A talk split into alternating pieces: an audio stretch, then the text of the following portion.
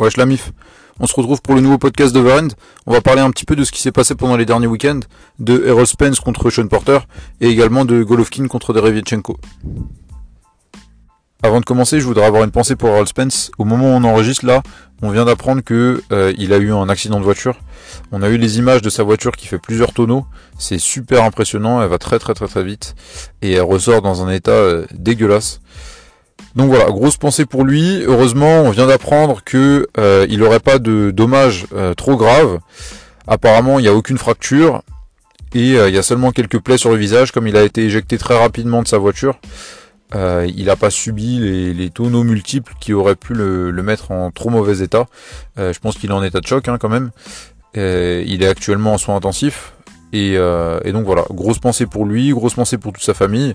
On, espère que euh, il reviendra bientôt sur le ring, déjà bientôt, euh, qui sortira bientôt des secours, que il retournera bientôt à l'entraînement et puis qu'on pourra le revoir boxer très rapidement. Pas pour la fin 2019 je pense, mais peut-être pour le début 2020. c'est bien pour lui. C'est très rassurant. Quand on a vu les images de la voiture, ça fait très peur. Euh, ça m'a fait penser un petit peu à, Paul Williams, qui, était un, super boxeur et puis qui a eu un accident et qui se retrouve euh, actuellement malheureusement en, fauteuil roulant.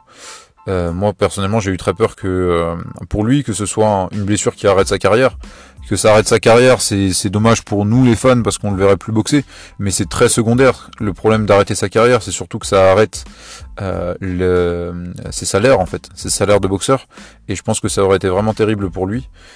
Euh, et, c'est vraiment super qu'il puisse continuer à, boxer et à gagner sa vie euh, d'une manière qui lui plaît et puis d'une manière qui lui réussit vraiment énormément. Il va pouvoir mettre beaucoup d'argent de côté, euh, sécuriser l'avenir de sa famille. Et voilà, je suis vraiment content pour lui que les rapports de presse nous disent qu'il va très bien.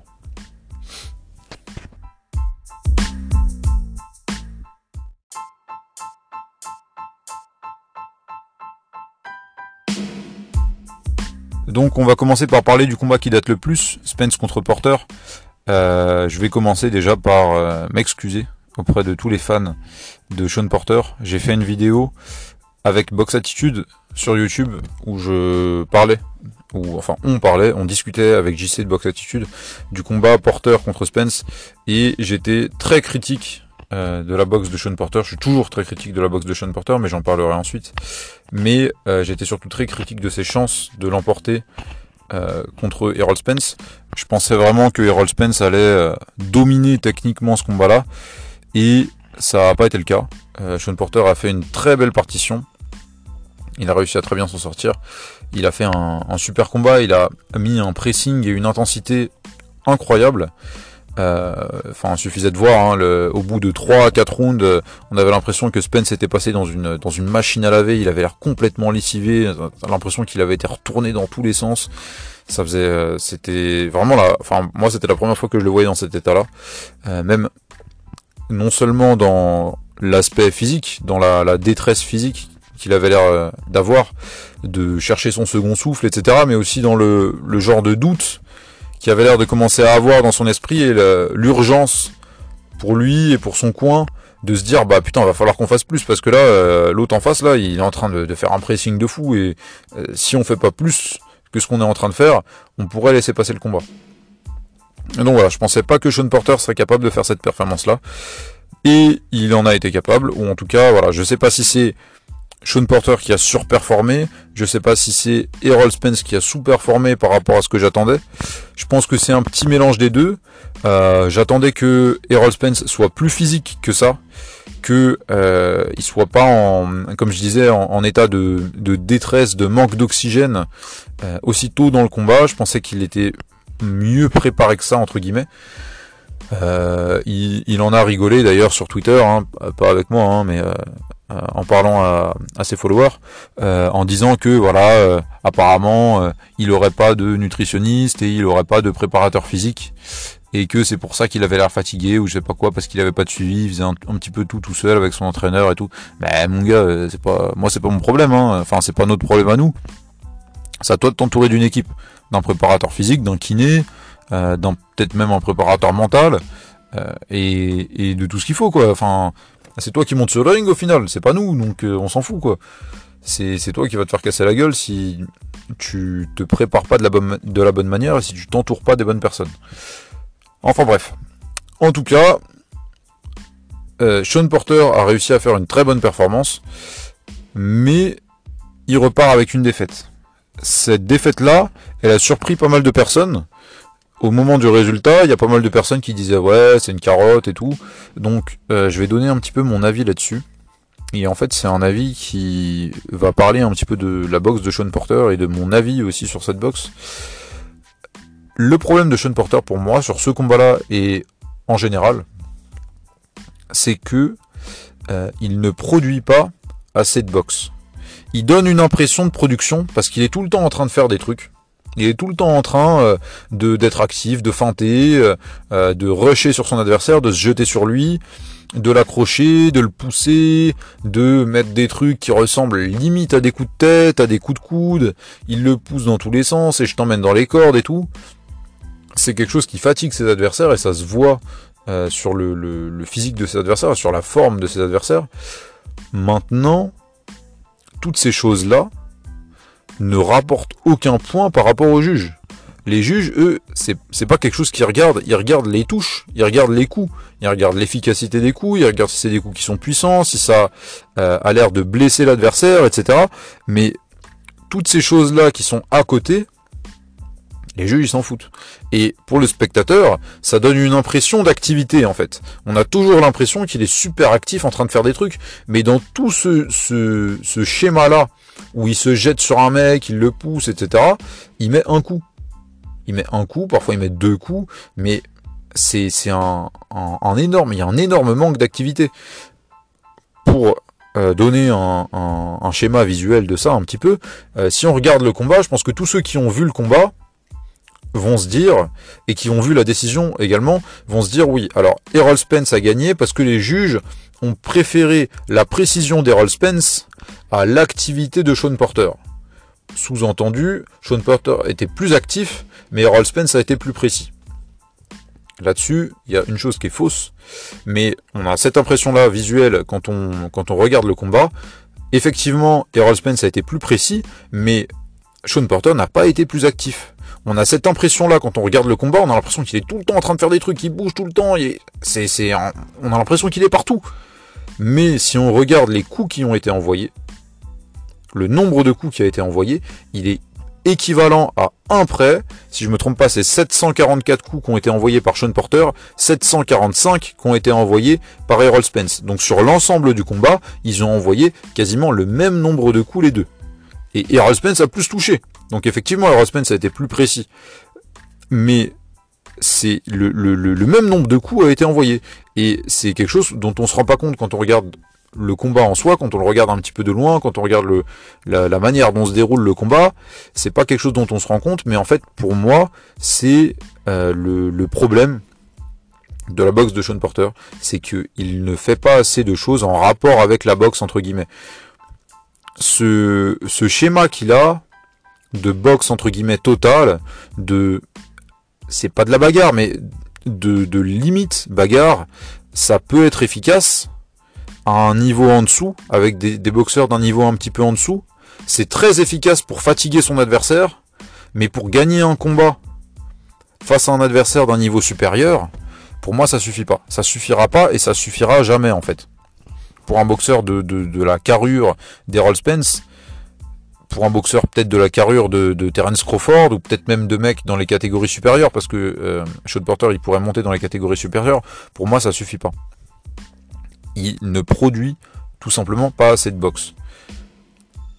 C'est quelque chose qui est efficace, comme j'ai dit, pour fatiguer l'adversaire. Donc, pourquoi pas le faire au début de combat? On a vu que c'est très efficace en début de combat. voilà, c'est ce, ce schéma-là, je te pousse, je t'accroche, je t'envoie quelques coups, je suis tout le temps là, tu sais pas trop ce qui se passe. C'est ça, marche très bien pour fatiguer l'adversaire, mais au bout d'un moment, une fois qu'il est crevé, tu fais quoi? Parce que les juges, ils s'en foutent de savoir qui est crevé. Les juges, ils veulent savoir qui a été le plus efficace en termes de coups qui sont donnés.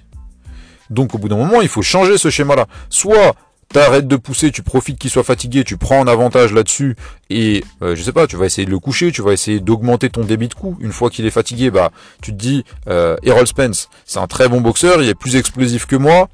Euh, il envoie plus de coups que moi, techniquement il est meilleur que moi, donc je vais le crever, et une fois qu'il est complètement dans le rouge, là, bah, on boxera entre guillemets à armes égales. Parce que moi je suis un petit peu moins bon techniquement que lui, mais lui, il est complètement dans le rouge, alors que moi je suis encore frais. C'est pas ça qu'il fait en fait. Il continue quel que soit le moment du combat, il fait le rouleau compresseur. Mais le rouleau compresseur sans envoyer de coups. Je comprends pas pourquoi il euh, n'y a pas au bout d'un moment un changement technique, un, ajustement tactique qui vient de son coin où il se rend compte que ben en fait euh, putain on fait pas assez quoi. On fait pas assez. Et c'est pas la première fois que ça lui arrive. Euh, donc je vu que c'était ce qui lui était arrivé un petit peu aussi contre Kisterman et encore Kisterman il envoie moins de coups quoi. Donc euh, je comprends pas trop pourquoi il n'y a pas d'ajustement de sa part parce qu'en plus on a toujours l'impression qu'il y a quelques rounds qui lui échappent mais à à quelques touches près quoi. Il pourrait faire un tout petit peu plus. C'est ça qui me dérange en fait c'est que j'ai l'impression qu'il est vraiment à la limite de faire un truc de ouf.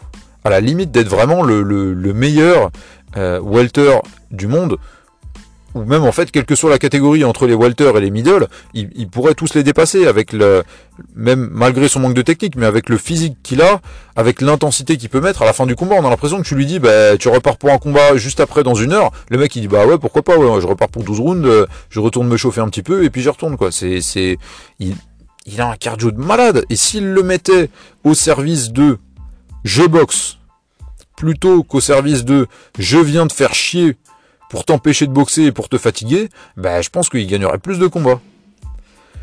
Et dernière chose pour finir là-dessus, euh, je, je suis, je me permettrai pas de critiquer la boxe d'un mec. Par exemple, comme Tevin Farmer. Tevin Farmer, il a une boxe qui est très dans l'esquive, qui est très peu dans le débit de coup. Et il l'a dit, c'est parce que euh, il, il veut pas prendre de coups. C'est sa vision de la boxe, il veut pas prendre de coups. Euh, il sait que chaque coup c'est des blessures pour le cerveau, qu'il a pas envie de finir dans un mauvais état à 40 ans, donc son, son sa mentalité c'est d'éviter les coups. Et je suis complètement d'accord avec ça, et jamais j'irai à l'encontre de ça. Dans le cas de Sean Porter, en fait, j'ai pas l'impression que quand je, je suggère qu'il pourrait modifier sa boxe, j'ai pas l'impression que ce soit quelque chose qui le mette en danger de dire tu continues à boxer de la même manière, mais simplement une fois que tu arrives juste avant la distance à laquelle tu viens te coller à l'autre et tu viens l'accrocher, juste avant cette distance-là, t'envoies une séquence de deux coups, trois coups plutôt que un coup tout seul, ensuite t'accroches si tu veux, j'ai pas l'impression que ce soit quelque chose qui le mette énormément en danger, sinon je me permettrais pas de le dire parce que c'est, des boxeurs qui mettent leur, leur vie en danger, leur santé en danger, et je me permettrais pas de dire euh, eh ben pourquoi il modifie pas ça si c'était quelque chose qui le mettait en danger. Donc voilà. Euh... À propos des Spence, j'en ai déjà un petit peu parlé juste avant. Euh, j'ai été un petit peu déçu au niveau de son état physique. Après, bon, pour moi, il n'y a pas grand chose à dire sur ce qu'il a fait. C'était un bon gros test euh, de, bah, de subir ce rouleau compresseur là, quoi, de, de, de se mettre vraiment dans le rouge et de voir ce qu'il vaut quand il est vraiment dans le rouge.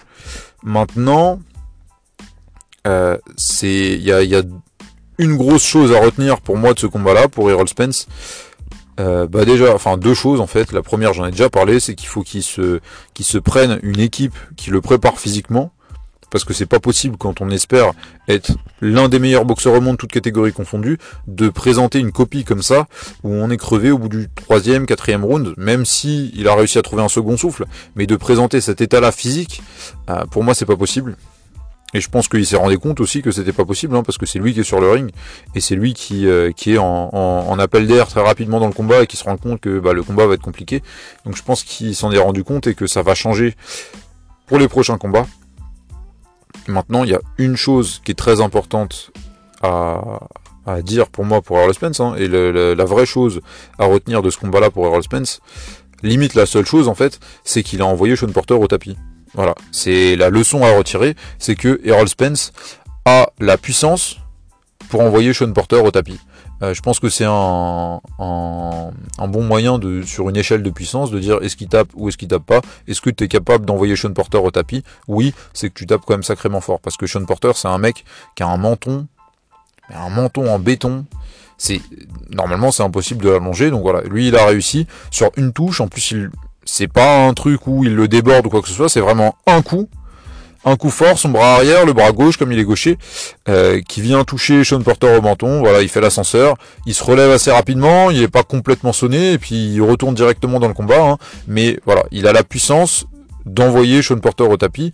Et pour moi, c'est entre guillemets l'information la plus importante à retenir de ce combat-là pour Sean Porter pour Errol Spence pardon et euh, également bah voilà la victoire quoi mais euh, mais pour moi c'était pas une surprise et pour beaucoup de monde c'était pas une surprise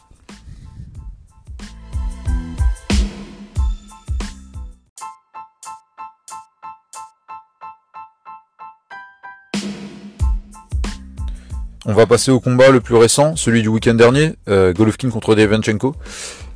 Je pensais que Golovkin serait dans un meilleur état.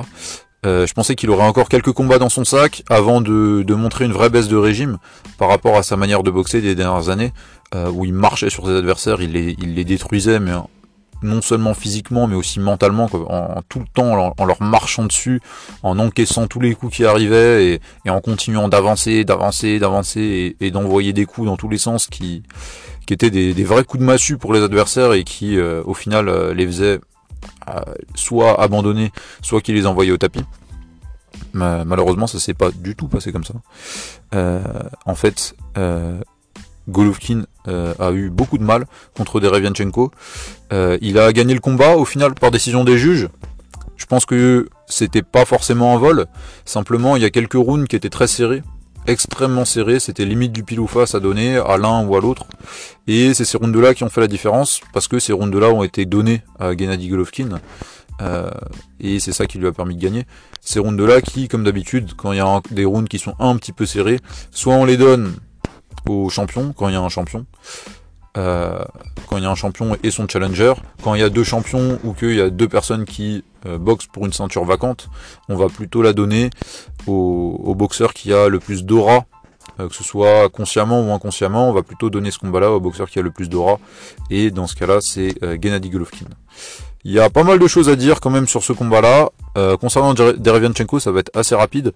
Euh, il a fait un très bon combat. Déjà, il a fait un très bon combat, faut le dire. Euh, la, coupure a presque finalement été un, avantage entre guillemets pour lui, même si bon bah voilà, il aurait pu être arrêté à n'importe quel moment par l'arbitre. Mais je pense que c'est ce, cette coupure là qui lui a mis un, coup de pied au cul et où il s'est dit mais c'est pas possible, c'est pas possible, je peux, arrêter, je peux être arrêté à n'importe quel moment, il faut que j'en fasse encore plus, encore plus, encore plus et que je montre à l'arbitre qu'il faut pas qu'il m'arrête parce que je suis dans mon combat et que euh, si, si il m'arrête, il détruit toutes mes chances. Euh, alors que un, boxeur qui se fait casser la gueule, un boxeur qui est en train de se faire marcher dessus, il se fait rouler dessus dans tous les sens, si en plus il est coupé, l'arbitre aura beaucoup plus de facilité à lui dire ok stop, on s'arrête, on arrête là, là tu peux plus rien voir à cause de ton œil, en plus de ça, euh, tu, tu es en train de perdre ton combat, donc voilà, ça sert à rien. Euh, reste, on rentre à la maison euh, et on arrête le combat ici. Sauf que c'est pas ce qui s'est passé. Euh, Derevianchenko était en train de faire un super combat et du coup l'arbitre ne l'a pas arrêté. donc cette coupure, ça lui a vraiment servi et ça lui a permis vraiment de, de, se mettre dans le combat et de se mettre, de se dire voilà, faut que je montre à l'arbitre que je suis dedans. Deuxième chose à dire sur Devianchenko, c'est que je ne comprends pas comment ce mec-là peut être challenger IBF. Il a été challenger IBF contre euh, Daniel Jacobs il y a un an, il y a seulement un an. Il perd contre Daniel Jacobs, il fait un seul combat, et il redevient en, combat contre euh, euh Chai ou, un truc comme ça, je sais pas d'où il sortait ce mec, euh, qui était sans doute un très bon boxeur, hein, mais euh, simplement voilà, c'est pas c'est pas le Gotha des middleweight, c'est pas le, le, summum des middleweight actuels, c'est pas un combat où on peut se dire ah ouais putain il le gagne, c'est sûr qu'il va remonter dans les classements, donc je sais pas comment il a fait directement pour être challenger numéro 1 de l'IBF, pour reboxer directement pour une ceinture IBF. Je comprends pas trop comment ça se passe. Euh, après voilà, c'est toujours le système un petit peu obscur de l'IBF pour faire ses classements. Mais euh, je, voilà, je trouvais ça assez surprenant que euh, un mec qui était challenger, qui perd pour son combat contre la ceinture, soit de nouveau challenger un an plus tard. Et je pense qu'il fallait le dire et à voir si bah, dans un an il sera encore challenger et si le mec bah, en fait tous les ans il sera challenger et puis à chaque fois qu'il y a un combat pour le titre il, sera à deux doigts de gagner, mais qu'il pourra pas gagner parce qu'il lui manquera un, petit truc. Je, ne lui souhaite pas, mais euh, à voir. À voir la suite de la carrière de, de Derevianchenko. Il y a son promoteur qui fait un gros, un gros push euh, pour que euh, il ait un, gros contrat de diffusion télé. Euh, pour le mettre un petit peu sur le devant de la scène et de dire voilà il fait partie du top des, des, des points moyens actuels. Maintenant euh, voilà c'est pas c'est pas non plus euh, c'est normal qu'il défende son steak hein, mais c'est je pense pas non plus que ce soit un, ce soit une raison de dire que bah voilà il est euh, au niveau de, euh, de Canelo, euh, de Golovkin, bah si voilà, à voir si Golovkin était dans un dans un état normal ou pas, mais qu'il est au niveau des je sais pas des, trois meilleurs pour moyens actuels. Donc voilà. à propos de Gennady Golovkin, il y a beaucoup beaucoup beaucoup plus de choses à dire. la première c'est il a montré qu'il n'était pas dans un état de forme normal, en tout cas, pas l'état de forme qu'on avait l'habitude de voir. Habituellement, il, avait tout qui était mieux. Il avait le cardio qui était mieux. Il tapait plus fort. Vraiment, tout était, euh, tout se passait mieux pour lui. Et euh, tout a changé. Tout a changé parce que, bah, euh, en fait, toute la boxe de Gennady Golovkin repose sur le fait que ses adversaires le craignent. Toute sa boxe depuis le début repose sur le fait que quand il tape, le mec recule. Et Gennady Golovkin a besoin d'avancer pour pouvoir déployer sa boxe. Sa boxe ne marche que quand il avance. Et c'est ce que euh, Canelo a bien vu sur leur revanche, c'est qu'il a forcé Golovkin à reculer. Et là, tout de suite sur le début de combat, Golovkin était complètement déboussolé parce qu'il n'arrivait pas à boxer sans avancer. Tous ses coups doivent être donnés en avançant, et sinon ça déstabilise complètement sa boxe. Et pour pouvoir avancer, normalement, il tapait les mecs au point où les mecs reculaient, et donc ça lui permettait d'avancer, etc. Et donc d'être plus euh, percutant, et donc derrière de réavancer, etc., etc., etc. C'était un engrenage qui lui permettait de marcher sur ses adversaires et de complètement les détruire. Il a... Alors, est-ce qu'il a perdu en puissance? Je ne sais pas. En tout cas, Sergei Deravianchenko n'avait pas l'air d'avoir extrêmement peur des, frappes de Golovkin, là où les mecs, euh, normalement, ils sont... Euh, enfin, habituellement, ils étaient presque tétanisés quoi. Les les, les Martin Murray les, Rubio euh, ils, avaient les, bras complètement crispés quand ils boxaient Golovkin parce qu'ils avaient peur et ils avaient raison d'avoir peur hein. c'est pas euh, euh, avoir peur de Golovkin je pense que tout le monde toutes les personnes sensées qui montent sur un ring face à Gennady Golovkin ont peur de se prendre un KO et c'est normal. Derevianchenko n'était pas dans ce cas-là. Est-ce que c'était parce que Derevianchenko a une capacité d'encaisser extraordinaire? Je ne pense pas. Est-ce que c'est parce que Gennady Golovkin a perdu de sa superbe, de sa force de frappe? C'est possible. Maintenant, il y a plusieurs questions à se poser là-dessus. Parce que tout part pour moi de sa force de frappe. Tout vient pour Golovkin de sa force de frappe. Si tu lui enlèves sa force de frappe, derrière, bah en fait Golovkin, c'est malheureusement, hein, c'est très réducteur, mais il n'y a pas grand chose. Ses bras ne sont pas extrêmement rapides. Il a un très bon cadrage, il a un très bon timing, mais sinon, euh, il n'y a pas il n'y a pas énormément de variétés techniques. Et puis voilà, on voyait euh, euh, le week-end dernier, on a vu sur le ring qui était le plus rapide à boxer. Euh, Derevianchenko, on voyait ses bras, mais d'une vitesse, mais deux, trois fois plus vite que Golovkin.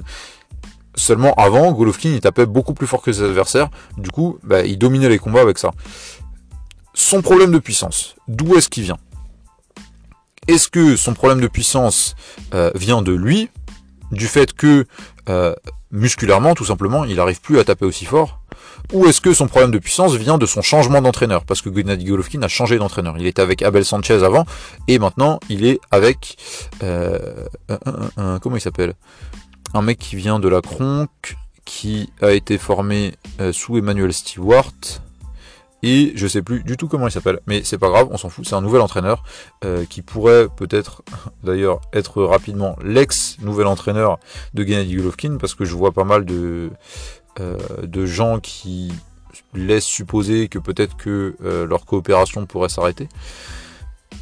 Est-ce que ce manque de puissance vient du fait que à l'entraînement il le travaille moins parce qu'avant, ah, putain, Abel Sanchez, ses entraînements, c'était euh, musculation, et puis après, je te, je te, je te prends au pas d'ours, et au pas d'ours, t'allumes les pattes d'ours. C'était, vous pouvez regarder, hein, il y, a, y, a, beaucoup de vidéos d'entraînement de Gennady Golovkin sur, euh, sur Internet, sur YouTube notamment.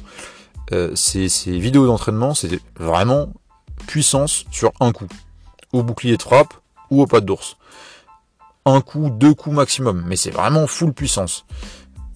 Est-ce que c'est quelque chose que son, son nouvel entraîneur a voulu euh, ne plus utiliser en se disant bah moi j'aimerais que tu des moyens de gagner sans forcément mettre en avant ta puissance parce que ta puissance est vouée à disparaître avec ton âge.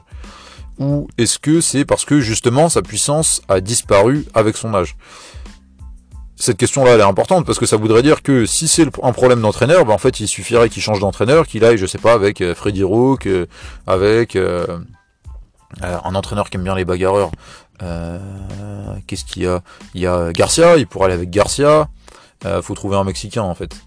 Euh, avec l'entraîneur de Andy Ruiz, Manu Robles, Manu Robles, Mani Robles, Mani Robles, voilà un, mec qui met en avant le fait d'avancer sur, sur son adversaire et de taper, de taper fort.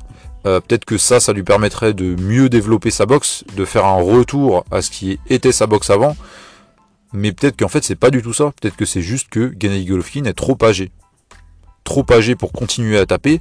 Et Gennady Golovkin quand il ne tape pas, ben ça va plus.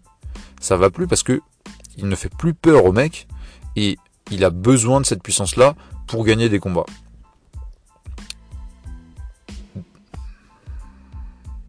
À propos de euh, cette usure du temps sur Gennady Golovkin, j'ai vu quelques avis qui émettaient l'hypothèse, et euh, je pense que c'est une hypothèse qui est très viable, euh, que les années d'entraînement sous Abel Sanchez, qui, sont des entraînements très intensifs en fait. Euh, Abel Sanchez est, un, entraîneur qui fait des entraînements qui sont très très très très très intensifs, des camps d'entraînement en fait qui sont très intensifs à, Big Bear Lake, dans, dans les montagnes, dans les montagnes d'où Excellente question.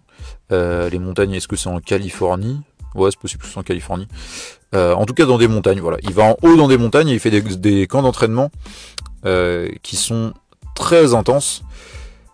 Est-ce que l'intensité de ces entraînements-là a, entre guillemets, épuisé les réserves de Golovkin avant l'âge avant l'âge, c'est un grand mot. Hein. Je pense que derrière, euh, même s'il n'avait pas eu ça, il lui restait peut-être deux ans maximum, et qu'après, ça aurait été compliqué pour lui de continuer à avoir la même boxe en tapant, etc. Il aurait fallu qu'il adapte beaucoup de choses.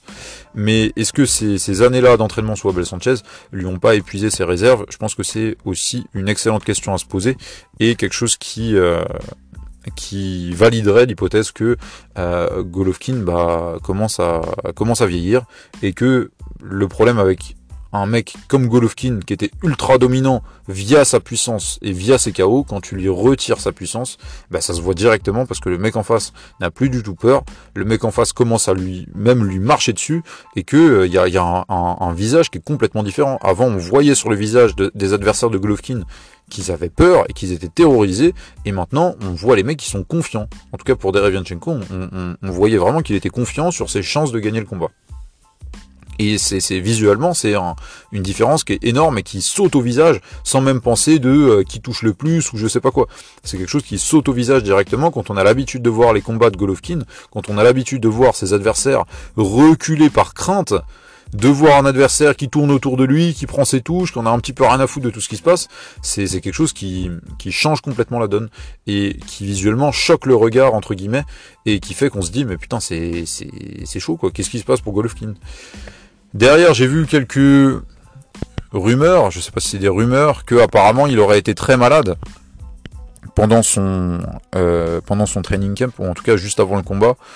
Euh, ouais, pourquoi pas. En fait, c'est je sais pas, je sais pas quel euh, qu'est-ce qu'il faut dire sur ces rumeurs-là Dès qu'un dès qu'un boxeur fait une performance un petit peu en dessous de ce qu'il a l'habitude de faire, euh, on dit que bah euh, il est euh, il était malade juste avant, il s'est passé ci, il s'est passé ça.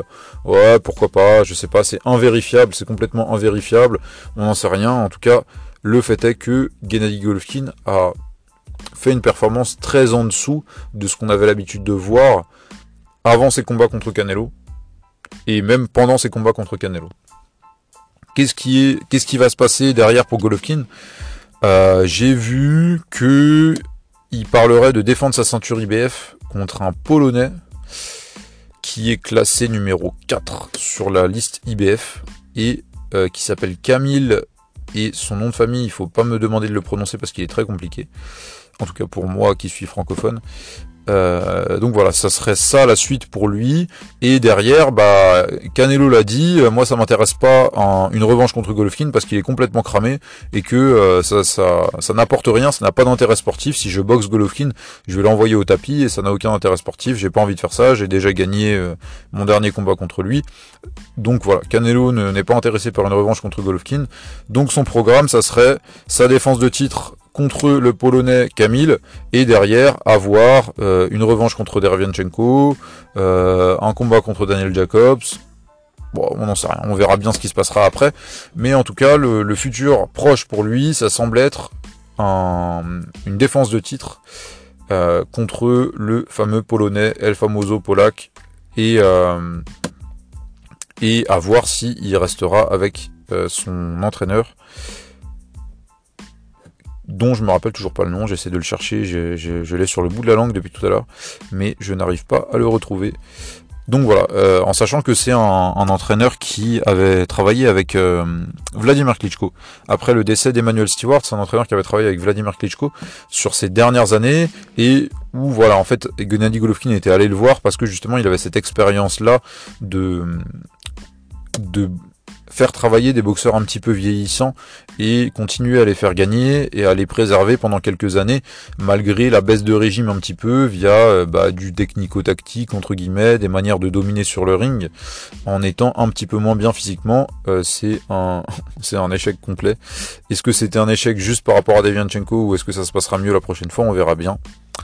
Rendez-vous donc contre le Polonais.